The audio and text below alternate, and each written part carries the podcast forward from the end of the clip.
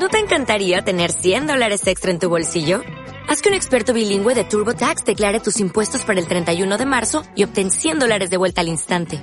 Porque no importa cuáles hayan sido tus logros del año pasado, TurboTax hace que cuenten. Obtén 100 dólares de vuelta y tus impuestos con 100% de precisión. Solo con Intuit TurboTax. Debes declarar para el 31 de marzo. Crédito solo aplicable al costo de la presentación federal con TurboTax Full Service. Oferta sujeta a cambios o cancelación en cualquier momento. Radio San Pedro comienza un nuevo programa de la periodista Amparo de la Gama. Encuentros con la cultura nos regala las mejores plumas y personajes de la actualidad de nuestro país. Esperamos, como no, que disfruten de esta hora con nosotros. Bienvenida Francisca de nuevo. Muchísimas gracias, Amparo. Gracias a todos por estar aquí Gracias a todos vosotros y a todos que no ha podido venir. Y gracias también a todas las personas que hoy repiten, porque yo sé que muchos de los que están aquí han oído a todas mis presentaciones. Yo estoy un poco afónica, pero a pesar de eso, yo he estado rezando por tener un hilo de voz y poder hablar hoy con vosotros. Así que gracias a todos y empezamos. Amparo, tú dispara, que yo aquí te cuento todo lo que tú quieras pues empezamos a disparar y empezamos a disparar eh, de esa manera, ¿no? Eh, ¿Cómo nos propones un cambio de vida? ¿Es una guía para hacerse rico siguiendo tus consejos? Es arriesgado, ¿eh? A ver, yo no doy consejos para que alguien se haga rico de la noche a la mañana. Eso es una falacia y no existe. A menos que te toque la lotería, entonces sí que te haces rico de la noche a la mañana te cases con un millonario, que hay muchísimos millonarios dispuestos a casarse con chicas y con chicos, pero no es lo normal, ¿cierto? Lo normal es que mm, fruto de un esfuerzo se consiga un, un, éxito y un equilibrio en lo que uno anda buscando. Yo en mi caso voy a hablaros un poco desde mi experiencia. Yo hice Derecho en la ciudad de Granada y aprobé unas oposiciones porque mis papás pues querían tener una hija que estuviera tranquila, ¿no? Ser funcionario pues te da tranquilidad. Es cierto.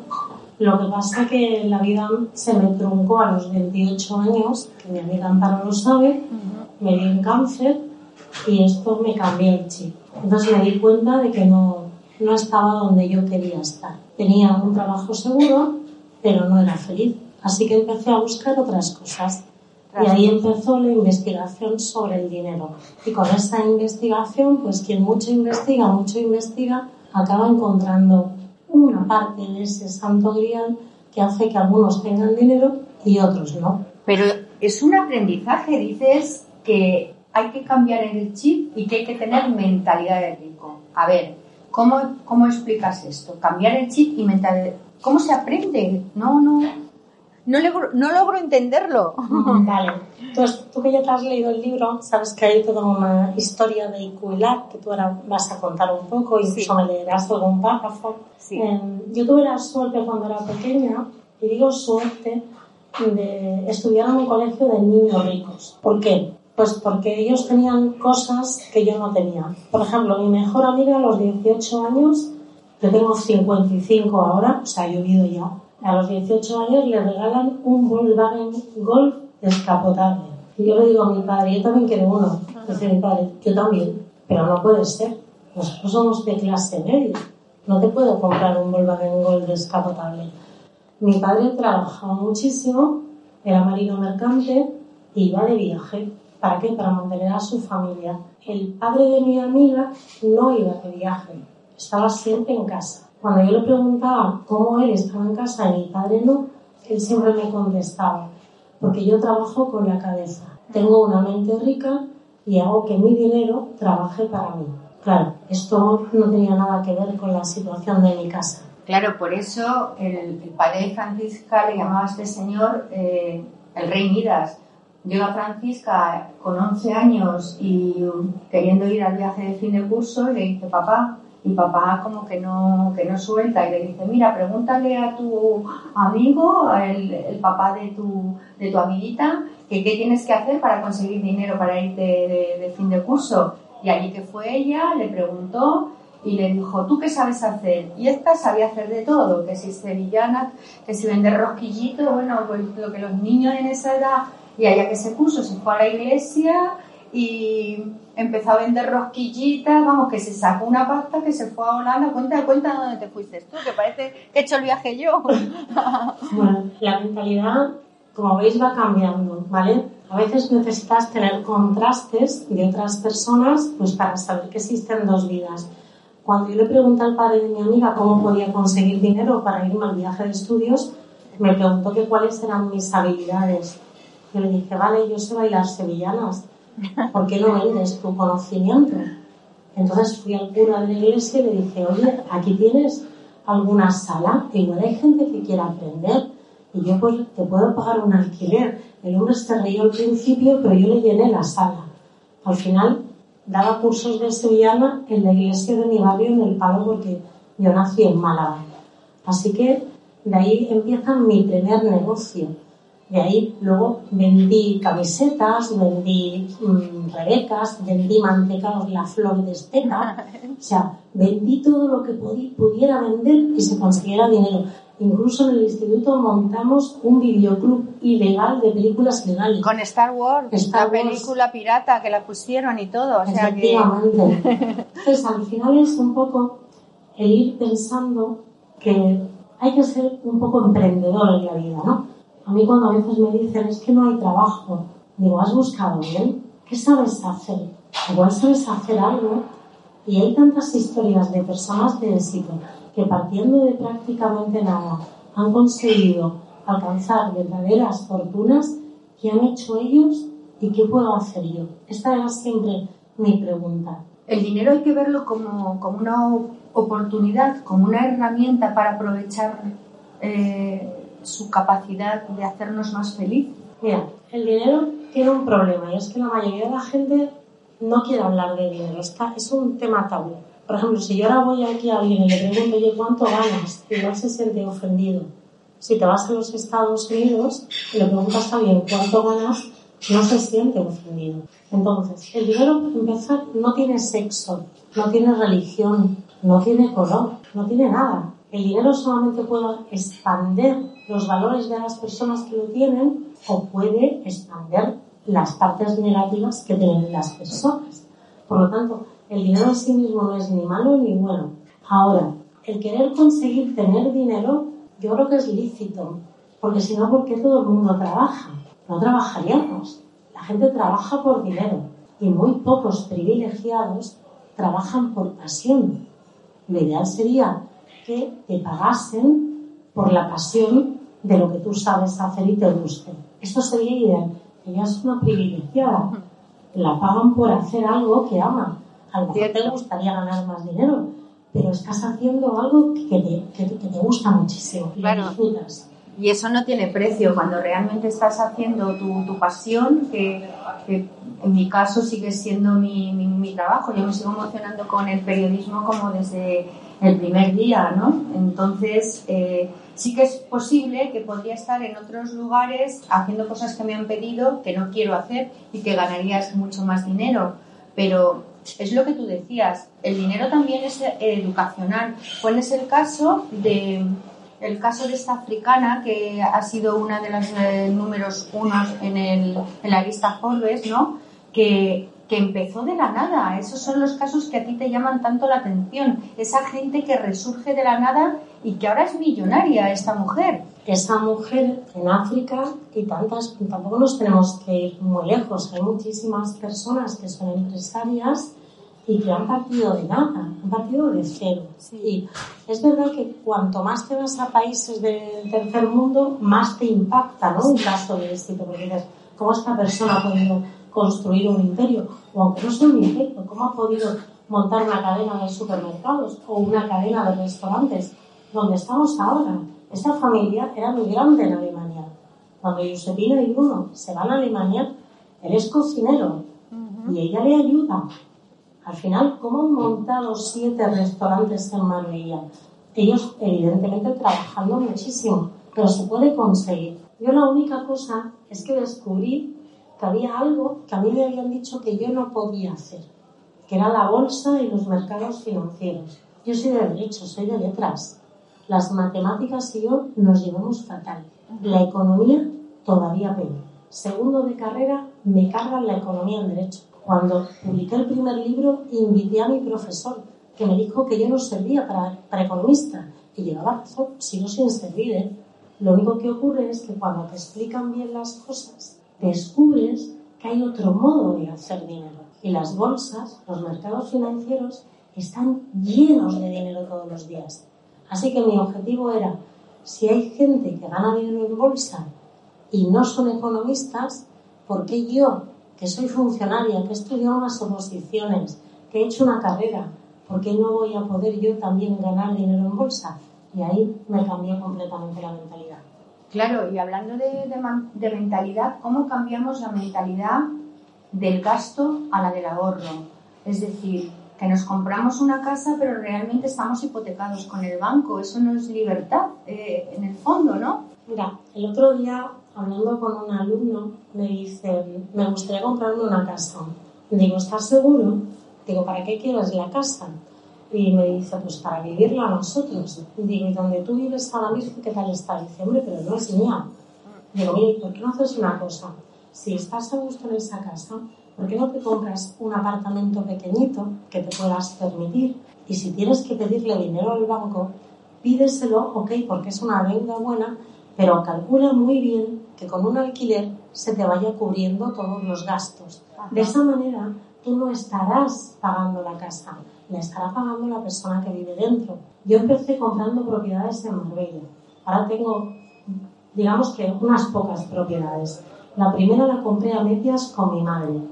Me costó al equivalente a ahora 30.000 euros. Eran 6 millones de las antiguas pesetas. Qué barato, ¿no? Sí, bueno, ahora te parece barato. Es un estudio muy chiquitito que está a la entrada de Marbella, donde está la carabela. Sí. Pues ahí en las Algarizas yo me compré mi primer apartamento. Yo no he ocupado ni un solo día ese apartamento. Ese apartamento ha estado siempre alquilado. Hace ya mucho tiempo que se pagó. Si hoy quisiera venderlo, son todo ganancias. Bueno, lo que le tenga que pagar a Hacienda, que somos todos. Pero aparte de eso, se ha pagado. Entonces, es ver ¿Cómo puedes producir dinero haciendo deuda buena? Comprarte una casa es una deuda mala. Hacer que te compres una casa y que te la pague otro es una deuda buena. Comprarte un coche para utilizarlo tú es una deuda mala. Comprarte un coche para poner un Uber es una deuda buena. Si todo esto empezamos a plantearlo y pensarlo, hay un montón de deudas buenas que os pueden hacer tener dinero en el futuro. Pero tú crees que cuanto más se gana, más se gasta, porque has hecho estudios con alumnos tuyos eh, que, ganan diferente, unos más y otros menos, y en el fondo acaban gastando todos igual, ¿no? Si no tienen inteligencia financiera, sí. Claro. Si tienes inteligencia financiera, no. Tú puedes tener mucho dinero, pero si siempre generas entradas de dinero alternativas que te vayan permitiendo cubrir todas las necesidades que tienes y que tus entradas sean superiores a tus gastos, entonces vas a poder cubrirlo todo. Os lo voy a explicar. Mirad, cuando una persona tiene mucho dinero o tiene dinero y es rica, está diversificada. ¿Cómo diversifica un rico su dinero? Por ejemplo, puede tener un restaurante como lo tiene Bruno y hacer que otras personas trabajen y producir entradas con la venta de comidas que se hacen en el restaurante. Puedes tener casas que las tengas alquiladas. Puedes tener oro. Oro, oro físico. De esto hablé el otro día en espejo público. Se me ha olvidado traerme un lingote, si no me lo habría traído. Eh, puedes comprar oro. ¿Se compra oro de golpe? No. Se compra oro poco a poco. Por ejemplo, hoy me compro 50 euros o 60 euros. ¿Qué son 50 o 60 euros en oro? Una monedita pequeña o un pequeño lingotito. Un gramo de oro en el mercado hoy cotiza a 50 euros. A lo mejor en la joyería te lo venden a 65, porque tiene que ganar algo el señor que. Pero tú compras hoy y compras entre el 1 y el 5 del mes que viene y otra vez entre el 1 y el 5 de dentro de dos meses. Cuando han pasado 10 años, tú has ido comprando oro periódicamente. El oro está condenado a subir. ¿Por qué? Porque no hay nada más que todo el oro que se ha extraído desde los principios de los tiempos. Nadie de nosotros podemos crear oro. No existe, es un mineral. Igual que no se puede crear la plata, ni se pueden crear los diamantes. Cuando vosotros compráis una cadena de oro como la que yo llevo, muchos estáis pensando que estáis haciendo una buena compra. Esto es oro de 18 quilates. No vale lo mismo que el oro de 24, que es lo que yo llevo aquí colgado ahora mismo. Esto de aquí son 10 gramos de oro y vale su peso, no lleva aleación. Lo que vosotros tenéis aquí para darle forma que quede bonito, hay que meterle otros minerales y otras aleaciones, porque si no el oro no se dobla y no se puede hacer todos estos diseños tan bonitos. Así que si tenéis que pedirle a alguien que os regale algo, pedirle que os regale un lingote o una moneda y os la colgáis, porque eso es oro. Hace muchos años me invitaron, el alcalde de Damasco, que es amigo, es el papá de una amiga mía, me invitaron a una boda. El día uno llegó la novia y le pusieron un poco de oro. El día dos, otra vez, le pusieron un poco de oro. El día siete esa mujer no se movía, caminaba cubierta de oro, porque el pueblo árabe y el pueblo gitano no le han quitado el concepto de que esto es dinero. Así que compren oro porque de verdad que salen de esta conferencia. Mejor que el ladrillo, porque el ladrillo es otro de los activos que también eh, cotizan, ¿no? Si te vas a comprar el ladrillo para vivirlo tú, no.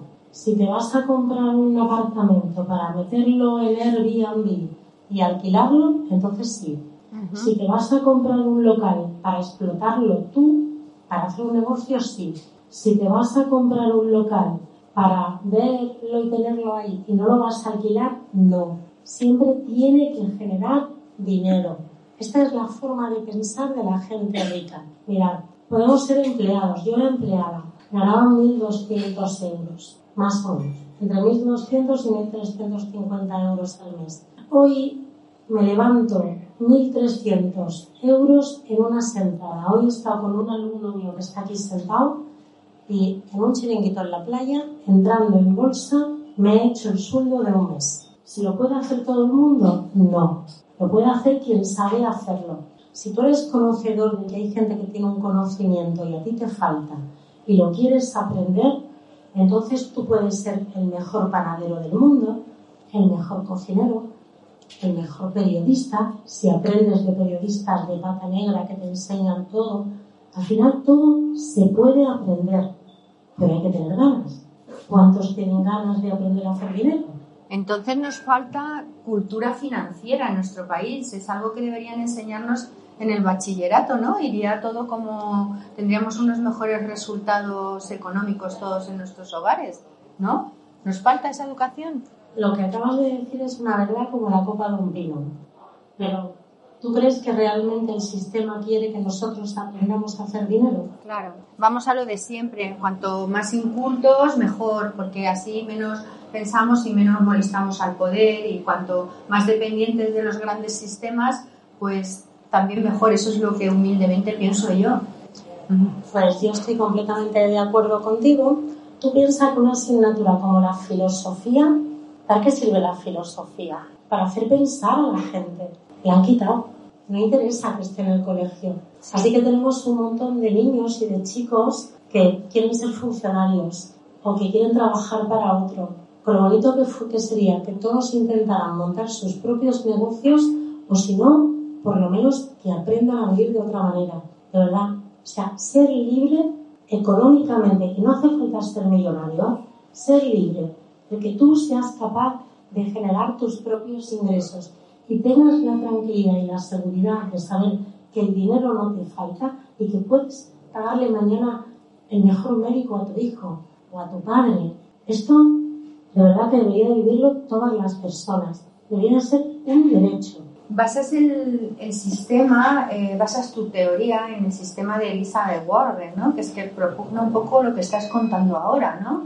Sí, se propone que la gente tenga una educación financiera, que desde niños pues les inculquemos a nuestros hijos que el dinero no es malo, que el dinero es bueno si se sabe utilizar bien, que se imparta esa formación ya desde la adolescencia y que en la medida que esos chicos van creciendo tengan inquietudes creativas de montar sus propios negocios o de empezar desde jóvenes no a pedir dinero a sus padres, sino a intentar ellos ver cómo pueden generar ese, ese dinero. Es una cuestión educacional y os puedo asegurar que en las poquísimas escuelas del mundo donde se ha implantado, esos chicos están ya generando sus propios ingresos y dando trabajo a otros. En este libro que, que se divide en, dos partes, la, la, primera parte, mm, bueno, por ejemplo, nos das estos siete consejos, ¿no? Los siete hábitos eh, que hablas y que nos lo resumes aquí en dos segundos, porque es uno de los capítulos que más engancha. Bueno, a mí me gustaría que me recordaran los siete hábitos, porque hace mucho que escribí el libro, igual me meto en un berenjenal. Si me los puedes leer, te los voy comentando. Sí, te los vamos a, los vamos a abrir aquí. Hay una serie de hábitos que al final son los que llevan a las personas a alcanzar sus metas.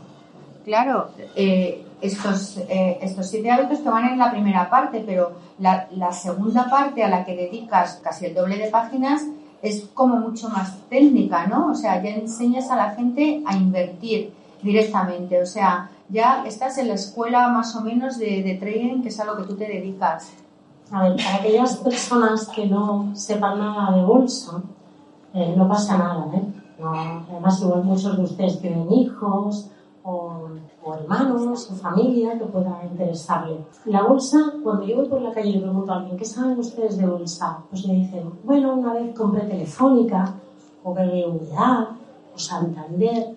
Cuando una persona compra eh, una acción, lo que está es participando en la empresa de otro. Se puede ser empresario de dos maneras, montando tú la empresa, o por ejemplo, si a Bruno le diera por vender acciones de los siete restaurantes que, tiene, pues todos ustedes serían socios de él. Es así de claro. ¿Por qué un empresario acude al mercado financiero? Porque necesita dinero. Se lo puede pedir a un banco, pero si se lo pide a un banco, ¿qué va a ocurrir? Que le va a pedir un interés muy alto. Entonces le dice a la gente, ¿quieren ustedes participar de mi empresa? Esto fue, por ejemplo, lo que hizo Amancio Ortega cuando sacó Inditex a bolsa una de las empresas más potentes que tiene este país, la saca bolsa y le pide a toda la gente que estaba comprando en Zara o que estaba comprando en cualquiera de las tiendas que participen de su negocio. Cuando ustedes compran acciones de Coca-Cola, participan en el negocio de Coca-Cola. Facebook, participan en el negocio de Facebook. Entonces yo lo que les enseño en el libro es que hay una serie de ratios de cuestiones que podemos ver en una empresa. Por ejemplo, si ustedes ya están utilizando esa empresa, porque a lo mejor ya la utilizan, a lo mejor hay alguien aquí que dice, yo como Campo Frío, me encanta el jamón de Campo Frío, o me encanta el vino varón de ley, pues ya ustedes están comprando artículos de esa empresa. Hay empresas, como por ejemplo Mercadona o el Corte Inglés, que no necesitan dinero, Así que no salen a bolsa, no necesitan dinero. Pero si un día salen a bolsa, si por ejemplo el señor de Mercadona un día quisiera montar Mercadonas en todo el mundo, como ha hecho Amancio Artega con sus cadenas de tiendas, a lo mejor ustedes dirían, oye, a mí me da confianza Mercadona porque yo compro ahí, pues voy a participar de su negocio. Este es uno de los muchos modos que hay. También existen otros instrumentos financieros que requieren menos dinero. Yo enseño a mis alumnos a ganar dinero pues partiendo de cuentas de 5.000 dólares, 10.000 dólares y a través de una formación que les imparto les enseño cómo ganar dinero en bolsa y ser jornaleros bursátiles. Esto significa ganar todos los días un pequeño sueldo, a lo mejor 15 euros, 20 euros, 30 euros. Cuando yo era funcionaria no podía ganar el dinero que gano hoy. Yo como empecé, pues poniéndome un objetivo de ganar 30, 40 euros al día. Oye, pero para mí era mucho dinero. Y si lo ganaba con un ordenador personal, con una conexión de internet, desde mi casa, cualquier sitio era bueno para poder hacer mi trabajo. Lo que pasa es que con mi conocimiento, yo al final me formé con mucha gente de Estados Unidos, yo hablo inglés, y me fui a Estados Unidos y aprendí de los mejores. Poco a poco iba ganando dinero y me lo gastaba en mi formación. Bueno, pues para que ustedes se hagan una idea, llegó un momento en que uno de mis mentores americanos me invitó a la feria de la bolsa de Estados Unidos. Se hace en la ciudad de Las Vegas, en el Hotel París. Delante de mil personas, yo les di una conferencia en inglés. Mire, algo así como enseñar a hacer paella a los españoles y que te inviten a la feria del Gourmet de España. Pues me monté en mis tacones y una malagueña les explicó a ellos cómo hacer operativas de su índice. Esto después de cuánto? De 12 años. Al final, si uno quiere, puede. Yo solamente les quiero transmitir con esta conferencia que si tienen un sueño, vayan a por él. Que no hay sueños suficientemente grandes si ustedes tienen ganas. ya lo decía yo, ¿no? Eh, tú además vas más allá porque dices, eh, voy a poner mi dinero a trabajar, a que trabaje por mí. ¿Para qué lo queremos tener en, en un banco que está quieto? Pero no todas las mentalidades son iguales. O sea, yo hablo por la mía, por ejemplo, que es súper conservadora y prefiero tener cuatro que sé que está, que está guardadito en el banco a ponerme a invertir, que lo puedes perder en, en dos segundos. O sea, quizás nos han educado de una manera que no es. También sé que, el, que el dinero va perdiendo valor a medida que pasa el tiempo y si lo tienes guardado en el banco, lo que antes valía o vale cuatro, dentro de nada valdrá dos. Pero, ¿cómo nos educamos ya a las personas que están aquí en esta sala y que ya pues tenemos una edad para cambiar este chip, que es el chip que tú dices que nos va a hacer millonarios? A ver, no todos servimos para hacer todo. Y sobre todo, yo no animo a nadie a que haga bolsa o mercado financiero sin saber. Esto es el punto número uno. Tampoco se puede utilizar el dinero que ustedes necesiten. Hay que utilizar el dinero que uno se gastaría en un viaje o ese dinero extra que tienes ahorrado. Entonces, lo primero que yo les diría es que se lea un libro. Yo creo que empiezan leyendo su libro. Si el contenido que viene en el libro les gusta, les llama la atención, se ven identificados con lo que se dice, entonces den un paso más allá, porque saber no ocupa lugar. Si tú después de leer un libro dices, vaya, mira, de todo que leí no me interesa todo, pero por ejemplo, hacer acciones me gustaría. Bueno, pues se puede empezar perfectamente comprándote mil euros en acciones. Mañana a lo mejor tienes otros ahorros el año que viene y te puedes gastar 1.500.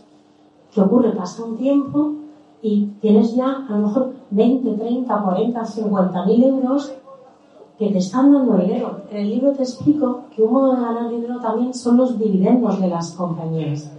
Las compañías, cuando van bien, reparten beneficios. ¿Con quién reparten los beneficios? Con los accionistas, que son los que han confiado en la compañía.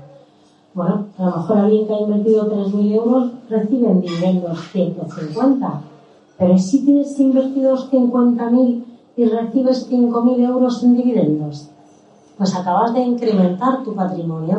Si encima la compañía va bien y pasa de 30 euros a valer 50, no solamente has ganado en dividendos, sino que has ganado con la subida de la compañía. Vamos a aprender. Simplemente animo a que ustedes sean curiosos no piensen que porque alguien les dijo que la bolsa es para economistas, ustedes no lo son. El alumno más mayor de mi escuela, que está en Real y está ganando dinero, tiene 80 años. Se llama José Antonio y vive en Murcia. Así que no me digan que la edad es un límite, porque no lo es. Y sin conocer esos límites, hablamos de esos seis hábitos para el día a día, muy breves. Uno, planifica lo que vas a hacer mañana. Bueno, pues si por ejemplo mañana tienes que gestionar muy bien tu tiempo y tienes que eh, ver que te dé tiempo no solamente hacer el trabajo que te esté dando de comer, sino esa idea que te está rodeando. Imagínate, por ejemplo, que tú quisieras hacer un libro de todas tus experiencias. Tendrías que planificar la, escritura de tu libro. ¿Por qué? porque mañana quieres vender tu libro. Utiliza Amparo porque la conocen todos ustedes. A lo mejor mañana Amparo dice, voy a hacer un taller de escritura, de escritura periodística, porque ya es profesional del periodismo. Y a lo mejor hay aquí 10 personas que les gustaría abrir un blog suyo porque hay un tema que le interese, pero no sabe escribir y se apunta al taller de amparo para aprender escritura. Ya estarías planificando tu tiempo. El segundo, reflexiona lo que haces diariamente. Replantearte, ¿no? Sí, reflexionar es qué cosas haces que te lleven al camino que tú quieres y qué cosas son una pérdida de tiempo. Mirad, hay veces que es complicado decirle a la gente no. Yo he aprendido a decir no, no ha sido fácil. ¿No tienen ustedes vampiros de tiempo? ¿No hay gente que les chupa a ustedes la energía? A lo mejor hay que llegar un momento y poner hasta aquí hemos llegado. Lea al menos al día 20 minutos, que esto parece hasta de los sofistas. Leer 20 minutos. Si ustedes tienen un objetivo en su vida, saben que hay algo que les gustaría hacer en el futuro, lean sobre ello. Lean sobre personas que han llegado al objetivo que ustedes quieren llegar. Si ustedes se leen 50 libros sobre el tema que a ustedes les interese, ustedes serán especialistas en esa materia. No solamente que se lo lean, estudienselo. Yo soy especialista en dinero porque llevo leyendo sobre dinero 20 años. Al final, si sacan ustedes un tema, seguro que lo controlan. Y si no lo controlo, voy a ser lo suficientemente humilde para que lo controlo, pero me falta un error. Igual tengo que seguir investigando. Pasa tiempo con tu familia, el número cuatro. ¿Mm? Esto es muy importante. ¿Cuántos de ustedes no les habría gustado pasar más tiempo con sus hijos? ¿Cuántos de ustedes, sobre todo los que son más mayores y ya los hijos han volado del nido, no les gustaría echar marcha atrás para recuperar algún tiempo perdido? Es muy triste ver a las parejas ahora con niños pequeños que se los sueltan a los abuelos y se están perdiendo la infancia. La infancia no vuelve, no vuelve. O esa relación de pareja que se rompió porque todos estábamos desaforados. ¿Qué hubiera pasado si no hubiéramos tenido que trabajar por dinero? Vamos a intentar pensar quiénes son los importantes en nuestra vida y vamos a dedicarle más tiempo. Y la quinta casi va unida a esta cuarta, porque desconecta de internet y del teléfono es que nos quita demasiado tiempo. Aquí estamos algunas personas por encima de los 50. Hemos conocido el móvil, pero no había móvil. Yo cuando, cuando era pequeña jugaba a la comba, a saltar los cuadritos. Quedaba con mi amiga en, en la puerta del Banco Zaragozano, que estaba al principio de la calle Larios, cuando yo era chica, si mi amiga Maite no se presentaba, no había forma de comunicarse con ella. Al día siguiente le echaba la bronca. Eso ahora es impensable. Ahora estamos, a veces, mira, yo como, como escritora a veces reflexiono mucho. Te sientas, hace poco fui a Villa Tiberio, un restaurante que hay aquí en, en. Y en una mesa había seis personas. Los seis estaban enganchados al móvil. Yo decía, ¿para qué habrán ido a cenar? O sea, estás en un, en un sitio estupendo que si haces un Instagram la gente flipa y tú que estás enganchado al móvil. Desconectense. Estamos viviendo esa hiperrealidad, ¿no? Y por último estableces eh, una, una rutina, pero que hay que cumplirla. Es casi la última orden que das. Una vez que ustedes se han planteado un objetivo para su vida, o o su hijo, su hermano, su marido, las personas que ustedes quieren, díganle que un elefante no se come de un bocado. ¿Cómo se comerían ustedes un elefante? Cachito a cachito. Pues entonces decidan cuál es su objetivo, planteense todos los días cómo van a trabajar para conseguirlo y a partir de ahí empiecen a trabajar por él. Me da igual que se llame ganar dinero, que se llame ser pastelero, o que se ser una escritora como Amparo. Claro, tú dices en, en uno de tus dichos en el, en el, libro, el dinero es un esclavo eh, y yo lo hago trabajar para mí hasta la extenuación. O sea, los tienes domados eh, a los eurillos, ¿no? a ver, se puede trabajar por dinero, o se puede hacer que el dinero trabaje para ti. Cuando yo era funcionaria trabajaba por dinero. Cuando me hice, tengo varias empresas. Cuando monté una de ellas, al principio yo era esclava de mi empresa. ¿Por qué? Porque yo tenía que trabajar por ella. Cuando llega un momento en que tú puedes delegar en otras personas, la empresa funciona sola y tú ya no tienes que estar vigilándola, entonces ya no eres el empresario. Y luego está el último nivel, el que es el más complicado de todos, que es cuando pasas a ser inversor. Cuando tú eres inversor no tienes una empresa, tienes dinero y lo que haces es diversificarlo. ¿Cómo se diversifica? Se compran acciones, se compran fondos de inversión, se compra deuda pública y tesoro, se compran criptomonedas, que seguro que muchos de ustedes han oído hablar de las criptomonedas, se compra oro, se compran casas, inmobiliario, se compran fondos de inversión que se llaman SOFINIS, que, cuya base son inmobiliarios, es decir, son fondos que compran inmobiliario y tú participas con acciones de ellos. Hay tantas cosas donde se puede invertir dinero. Puedes ser un business angel. ¿Qué es un business angel? Imaginaros que ahora, por ejemplo, conoces a una pareja de chicos que son informáticos, que quieren montar una empresa. Y tú dices, qué buena idea. A mi vida llegaron una pareja de informáticos que en una reunión donde estábamos, yo pertenezco a un grupo en Madrid donde presentan proyectos. Estábamos 30 personas. Y dijeron, queremos montar una empresa que se llama Hauser, que va a hacer em, proyectos inmobiliarios y va a reunir capital mediante una palabra que se llama crowdfunding, que yo no la había oído, que era recoger dinero de los demás para montar proyectos y montarlos entre todos. Esa empresa yo puse dinero junto con aquel grupo. Actualmente tenemos el 15% de la empresa. La empresa cotiza en bolsa. Fui una business angel en un equipo de grupo de personas que invertía dinero. Como estas, un montón. Al final, ¿qué ocurre? Te metes en un mundo cuando empiezas a conocer gente y otro te lleva a otro y otro te plantea. A lo mejor mañana ustedes conocen a un chico que es un fantástico cocinero y quiere montar un negocio, un restaurante. Y ustedes dicen, yo no te puedo ayudar a montar el restaurante, pero puedes, puedo ser socio tuyo en pequeñito. Claro, nos está hablando de, del crowdfunding. ¿Os acordáis de Ángel Escaso cuando vino? pudo sacar su libro, el de las escritoras anónimas, gracias a, al crowdfunding, y después, después un exitazo absoluto, o sea, ya se apuntaron, ella fue de las primeras que, que lo comentó así de, de, esa manera, ¿no?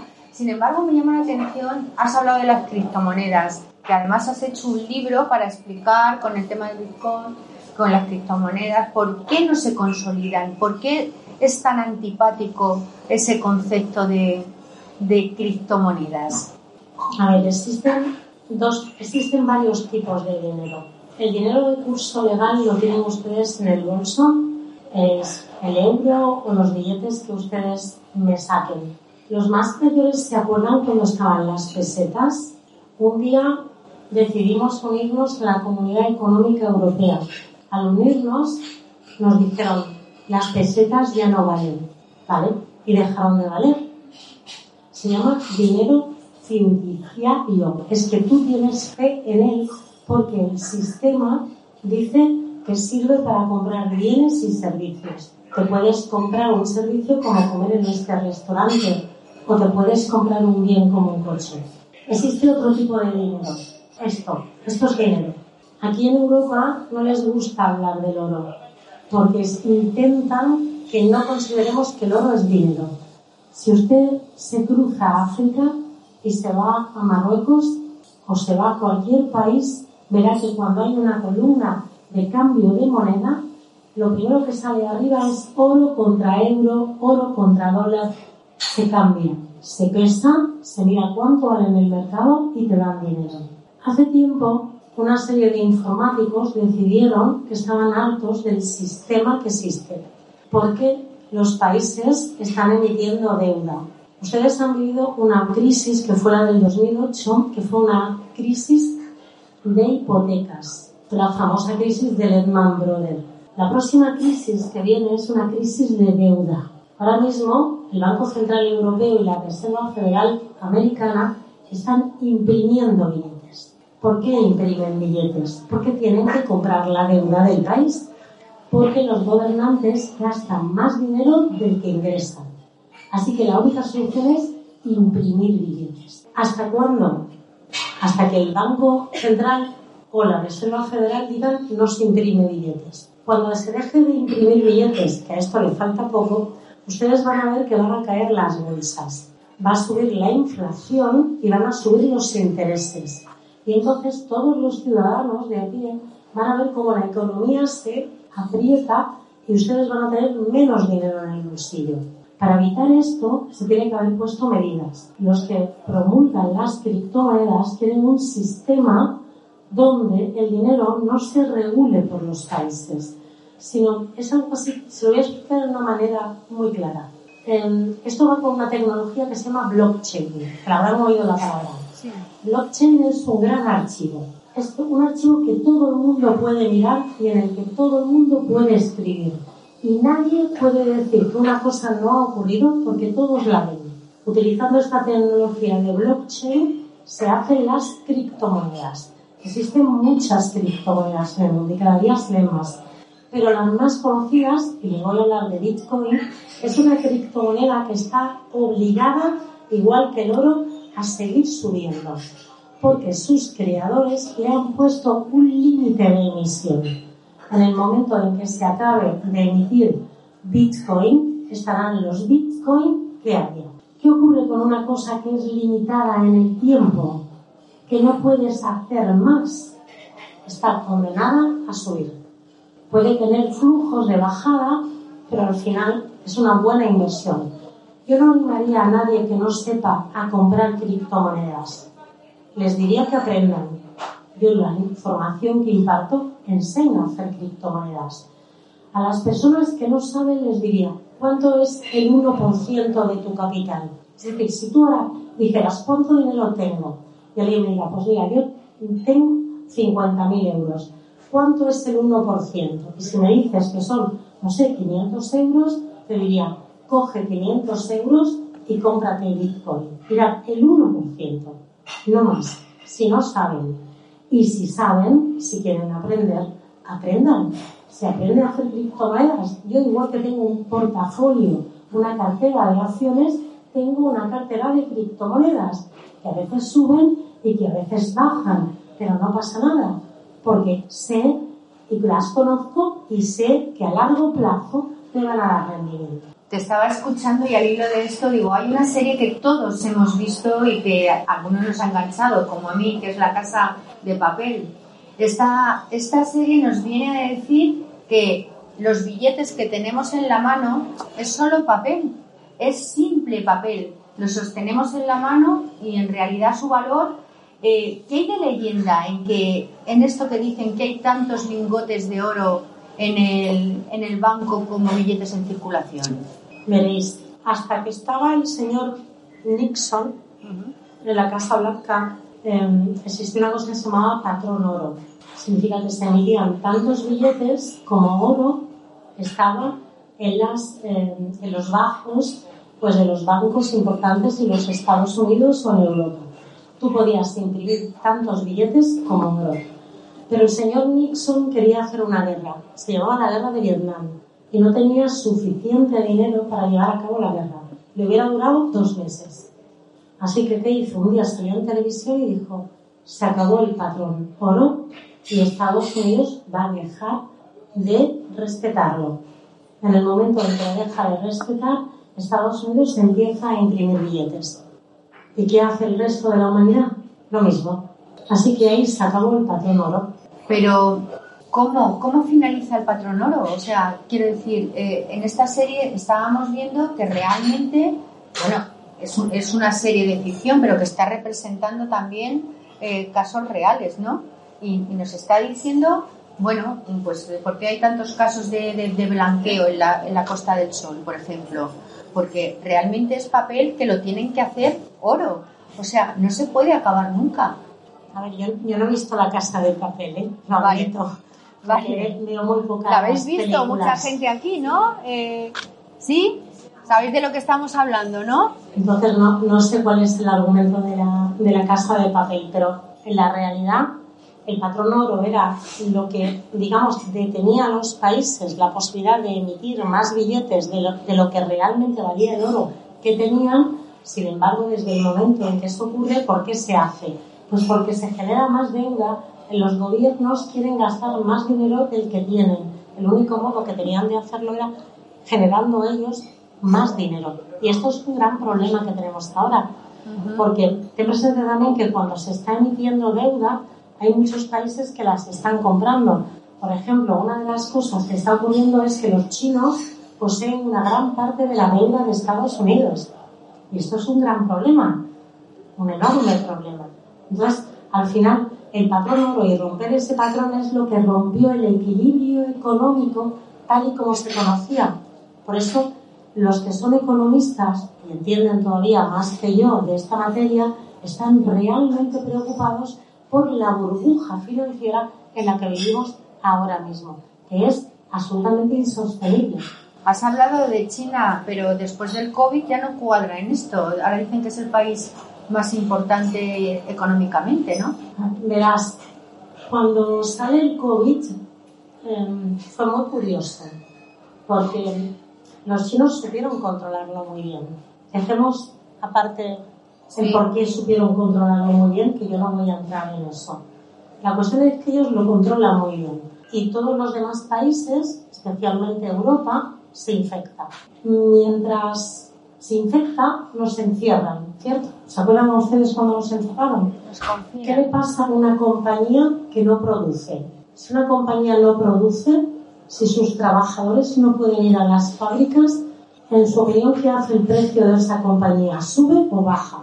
Baja, ¿verdad? Bueno, pues China fue muy inteligente. Muchas compañías americanas que estaban cotizando en China bajaron muchísimo. Para que ustedes se hagan una idea, una empresa como Google en marzo del 2020 llegó a cotizar a mil dólares. Por eso no lo había hecho en un montón de años. ¿Qué hacen los chinos? Todas aquellas compañías que estaban cotizando baratas, las compraron. Cuando tú compras más participaciones de una compañía de las que se, de las que se pueden comprar en este momento, tú puedes llegar a sentarte en el consejo de administración de una compañía. Los americanos se dieron cuenta de que determinadas compañías punteras que estaban en China, el consejo de administración ahora estaba con un montón de chinos. Eso no falta que ustedes reflexionen. ¿Tú te has planteado impartir alguna clase a, pues, al estamento político? Quiero decir, por ejemplo, con el tema de las eléctricas que estamos viviendo ahora, ¿qué soluciones aportarías? Las eléctricas son... A ver, voy a ser muy bruta, ¿ok? Tú no puedes salirte de un gobierno y entrar en una compañía eléctrica como ejecutivo. ¿Cómo se come esto? ¿Cómo se come que un presidente del gobierno entre en una compañía eléctrica? Se debería estar prohibido que ninguna persona que haya sido presidente de este país pueda ocupar cargos de asesoramiento en ninguna compañía que esté ni en el IBEX 35 ni que cotice en el mercado secundario. O sea, debería estar prohibido entrar en política de esa manera. Eso para empezar. Y lo segundo, la luz está cargada de impuestos. No, no vale tanto dinero producir luz, sino que se lo pregunten a otros países. ¿Cómo puede ser que en otros países la luz valga más barata? Me voy, por ejemplo, a Andorra, que la tenemos aquí al lado. La luz es muy barata. De hecho, casi toda la gente que eh, las criptomonedas hay que minarlas con ordenadores y tienes que chupar luz para poder generar criptomonedas. La mayoría de la gran cantidad de personas que minan criptomonedas en el mundo están o en países asiáticos donde la luz vale muy barata o en Andorra o en ciertos estados de los Estados Unidos donde la luz vale muy barata. La luz se produce igual en todo el mundo. ¿Me pueden decir ustedes por qué aquí vale tanto? No sé, es inexplicable. Hay un libro que escribiste sobre el tema del éxito, que fue uno de tus libros anteriores, y ahí engloba dos conceptos, el de dinero y felicidad. ¿Es que van parejos o...? Porque aquí desarrollas una parte también de, esa teoría. A ver, te venden el refrán de que el dinero no da la felicidad. Y evidentemente solamente el hecho de tener dinero en sí mismo no te va a hacer feliz. Pero que solamente tú digas el dinero no da la felicidad, mira, la felicidad lo da la familia. La felicidad es una fórmula, ¿verdad? Es una fórmula donde están los amigos, donde está la familia, donde está a lo mejor el respeto social del cual tú te crees merecedor y que a lo mejor te has ganado a pulso. Pero en esta fórmula también está el dinero. ¿Cómo va a ser lo mismo? Que te deje un novio tuyo a irte a llorar las penas, a irte a un balneario de cinco estrellas que te den masajes, irte a un crucero de single y conocer otro novio. Es que se lleva el, el dinero, por favor, no me lo materialicen como algo triste, como el que tiene dinero ya tiene que ser un desgraciado. A mí el otro día me preguntó una persona, si tienes dinero eres feliz, digo, sí. ¿Y por qué lo dices tan claro? Oye, ¿y eres millonaria? Pues sí, a mucha honra. ¿Saben ustedes el trabajo que me ha costado y el estudio serlo? A mí, ¿saben lo que me gustaría? Que todo el mundo lo fuera, que todo el mundo tuviera las expectativas de tener el suficiente dinero para permitirse la vida que le gustaría llevar.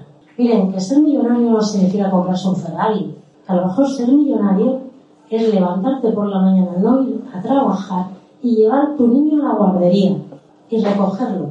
Y a lo mejor si te gusta la cocina, preparar una comida hoy. Ser millonario es tener tiempo, que el tiempo es muy escaso. Y si tienes el suficiente dinero para disfrutarlo, tú ya eres millonario. O sea, que cuando dices eso de que eres millonaria, pero que eres millonaria de las de verdad, ¿no? Porque lo tienes absolutamente todo. Tienes tiempo para dedicarlo a tu familia, tienes un, sistema de vida que además eh, me gustaría que la gente supiera lo del tema de tu fundación, que ayudas a un montón de gente con, problemas del cáncer, ya que tú lo, lo pasaste, y tienes una fundación que, que está ayudando mucho, o sea, que eres rica en todos los aspectos, ¿no? En, el aspecto emocional y en el aspecto económico. Cuando escribí el libro de Escuela de Éxito y Felicidad, que creo que lo presenté contigo. Hicimos aquí también. Sí. Tuvimos, hay una pirámide en ese libro. Cuando no tienes dinero, tienes que sobrevivir. Lo más importante es la comida, pagar las letras. En la medida en que vamos teniendo dinero, empieza a entrar la cultura, nos interesan otras cosas, empiezan a entrar los viajes, el consumo. Cuando ya tienes dinero, entonces ya estás en la parte de arriba de la pirámide. Ya tienes necesidad de hacer otras cosas, porque el dinero en sí mismo no te nutre de las expectativas que podías haber tenido al principio. Entonces tienes que hacer dos cosas. Una, ayudar a los demás a tener dinero y la otra, dar dinero a aquel que no puede tenerlo. Yo en mi fundación colaboro con dos guías. Una guía es un científico, em, José Luis García Pérez, se llama, tiene nombre y apellido. Él es un investigador del cáncer. Y yo lo que hago es becar a las personas que trabajan con él, porque él tiene una beca que se da el laboratorio Pfizer, que ahora es muy conocido. A él le pagan dos millones de dólares al año, pero él tiene un montón de, aparatos que no pueden utilizar porque no tiene quien los utilice. Las cosas del gobierno, ¿no? O sea, este señor tiene un montón de dinero para él, pero no para el señor que tiene que mirar en el microscopio lo que él le dice. Así que yo ayudo de esa manera. Y luego hace muchos años, una persona muy cercana a mí me tocó mucho y me explicó un proyecto que había en África, en Burkina Faso, que es un proyecto donde se abren pozos de agua este es el país más pobre de África, pues no, hay ni, guerra, porque no hay como que pelearse. Y entonces en este país abrimos pozos de agua, em, ayudamos en un consultorio médico y también hay un sacerdote que cuida de leprosos. Entonces yo lo que hago es darle dinero a la asociación y la asociación lo reparte. Y yo cada cierto tiempo voy a ver que han invertido el dinero que yo he dado donde yo he dicho que se ponga.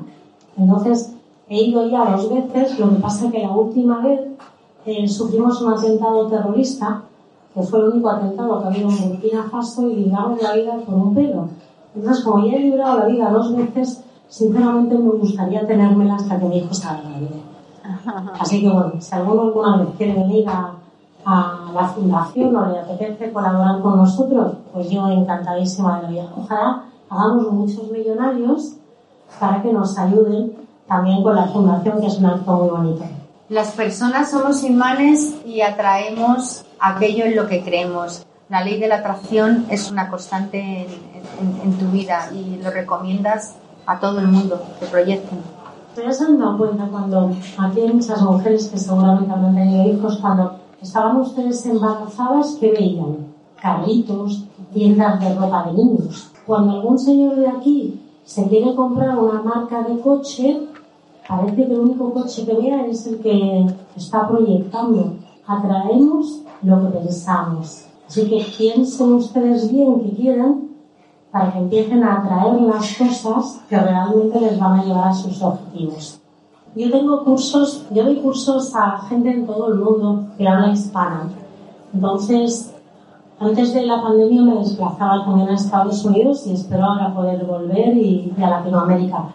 Mi escuela es una escuela online, en la cual cuando son cursos presenciales se están impartiendo en la ciudad de Granada, la ciudad de Barcelona y la ciudad de Madrid.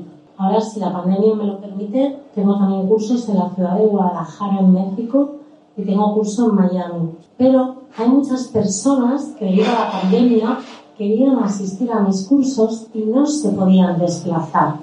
Así que generamos un nuevo sistema, que es el curso en directo, que tú estás tranquilamente en tu casa con tu café, te enchufas a la pantalla, te damos la entrada y tú estás en el hotel de Barcelona, en el hotel de Granada o en el hotel de Madrid. Y luego hay otras personas que dicen, mira, yo no puedo asistir esos días, me gustaría hacer los cursos online entonces el curso lo empiezas el día que a ti te dé la gana. Lo único que ocurre es que tenemos unas clases los martes y los jueves que sí son en directo y entonces estas se quedan grabadas. Y cuando una persona no puede asistir a las clases, las ve luego. Pero todo está empaquetado. Y luego, como yo soy muy cansina, pues lo que hago es que todas las semanas doy tutorías. Y entonces ahora hay una cosa que se llama Zoom, que por cierto, Fíjense ustedes, ¿hay alguien aquí que no haya hecho un Zoom durante la pandemia con su familia? Todos, ¿no? No, la empresa está Zoom, que todos se ven las caras y hablan. Bueno, pues eso es una empresa. Esa empresa subió en bolsa durante la pandemia. ¿Por qué? Porque todo el mundo hacía Zoom. Entonces nosotros utilizamos el Zoom y me entran los alumnos en el Zoom, están viendo mis gráficos, me están viendo PA y me hacen preguntas. Entonces ahora ha cambiado la forma de enseñar. Puedes, hay mucha gente que viene porque me quiere tocar, quiere ver que soy de carne y hueso, se vienen a las ciudades conmigo, pero hay otros que me ven en diferido, en directo o que están en el curso online. Así que es solamente entrar en la página web. Tengo un nombre para la página web que es muy gracioso, se llama Trading, porque es lo que yo hago, trading, trading y bolsa para torpes porque yo escribo para una colección que se llama Dummies, que en inglés significa torpes, porque torpe es una persona a la cual no le han enseñado. Si le enseñas, deja de ser torpe. Entonces mi escuela está hecha para todas aquellas personas que por primera vez, como yo, que era una torpe, quieran acercarse al mundo de las finanzas y aprender algo de bolsa. ¿Por qué no? Para comprarse unas acciones, tal vez. Ah, no, no, eso es una estafa. Cuando ves en, en Facebook, en Instagram, te ponen 10 de 250 euros mm, que lo está haciendo fulano de copas sin engano. No, eso es una estafa como la copa de un pino que además luego te lleva a una, a una página web de criptomonedas donde te intentan vender un tema que es un mal rollo. Por favor, corran en dirección contraria. De verdad, si tienen alguna duda, yo tengo un Instagram, se llama Francisca Serrano Trading. Me siguen ustedes en Instagram y por privado me preguntan lo que les dé la realísima gana, que yo contesto a todo el mundo. Además, como me preguntan tanto, contesto con audio. Les digo rápidamente, no les voy a asesorar ni dar consejos, pero si hay una estafa, les voy a decir eso es una estafa. ¿Vale? Gracias, Francisca, siempre.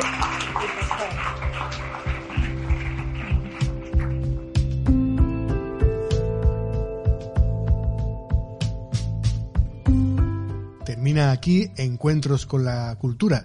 Ya saben que podrán escuchar o descargar el programa íntegro cuando quieran en el apartado podcast de nuestra web radiosanpedro.es.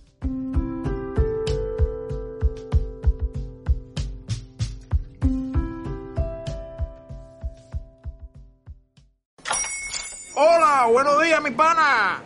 Buenos días, bienvenido a Sherwin Williams. ¡Ey! ¿Qué onda, compadre?